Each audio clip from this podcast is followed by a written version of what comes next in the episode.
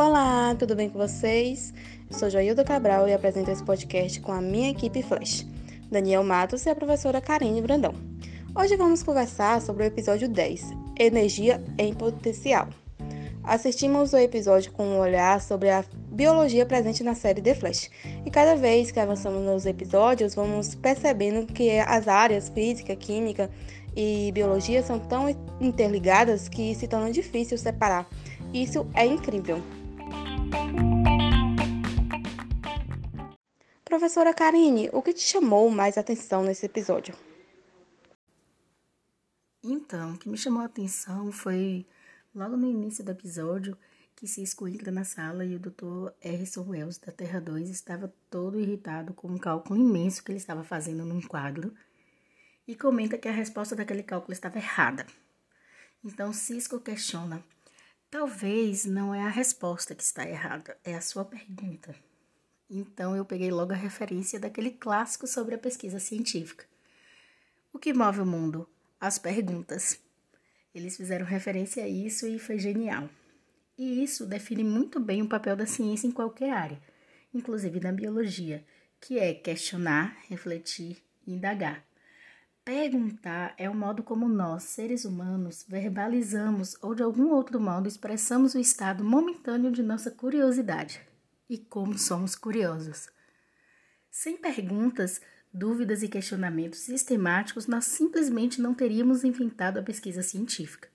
Formular boas perguntas é por si só uma etapa fundamental da pesquisa científica. Quer ser cientista? Faça perguntas.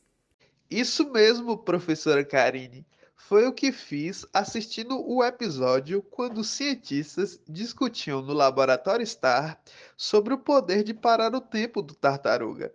Eles falaram em ondas de inércia, transformação de energia potencial em cinética. Então me veio uma curiosidade, logo a pergunta: de que forma essas energias que estudamos em física afetam o corpo humano? Sim, esse tipo de pergunta a gente procura a resposta pesquisando em sites de busca. E na maioria das vezes achamos. E essa busca para saber o que já se sabe sobre o assunto chamamos de estado da arte, que é uma referência ao estudo atual de conhecimento sobre um determinado tópico que está sendo objeto de análise de estudo. Para descobrirmos coisas novas, temos que conhecer o que já existe. Isso, Joy, um dos maiores prazeres que eu tenho na vida é digitar uma ideia, uma pergunta e ela não existir no Google. É bom demais. Sabe o que, que significa? Um projeto de pesquisa nascendo. E como existe, viu? Eu vibro. Aliás, foi o que aconteceu com esse projeto de pesquisa. Nós digitamos no Google a biologia presente no Flash e simplesmente não existe. Nasceu aí um trabalho de pesquisa e divulgação científica. Mas, voltando à minha pergunta, Barry fala que tem a sensação de que a energia dele é sugada, como se transferisse toda a energia cinética para si mesmo no estado temporário de energia potencial. Bugou seu cérebro? Vamos entender essas energias.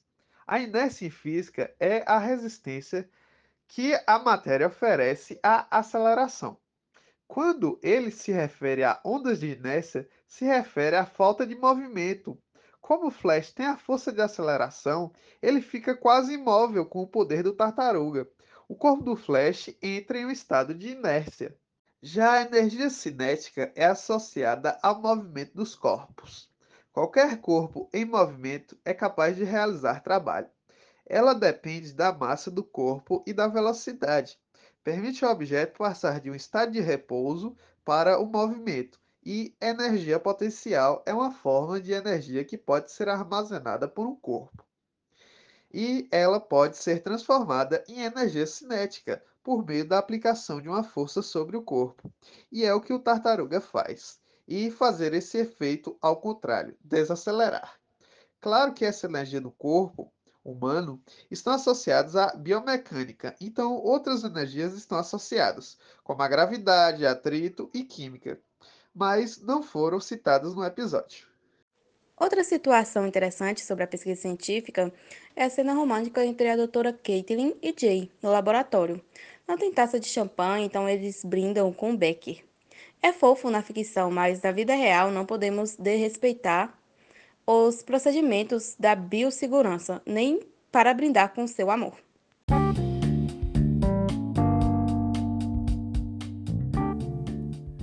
Nós adoramos identificar esses temas científicos na série The Flash. É um trabalho de observação, de sistematização, de conhecimento, contextualização das várias referências que a série traz.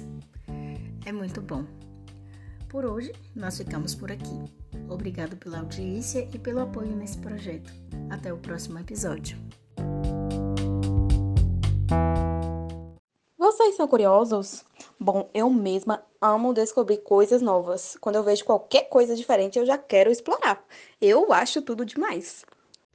Eu sou muito curioso e um de meus hobbies é pesquisar coisas novas e interessantes. Culturas diferentes, religiões, costumes variados, ciência, todo tipo de coisa. Até porque, como artista que sou, me ajuda a aumentar a criatividade. Gente, eu sou muito curiosa. Quando eu era criança, eu era rainha do porquê. Eu tinha um tio que olhava para mim e ficava assim, ó, por quê, por quê, por quê, sabe? Por falar em curiosidade, a obra de arte Bola de Cristal, fui verificar se é uma obra real, né? Porque eu sou curiosa. Existe uma sim, de Odilon Cavalcante, mas ela tem um valor bem abaixo do que descrito na série. Não é valores de milhões. Acho que foi uma coincidência mesmo. Eles inventaram uma obra lá na ficção.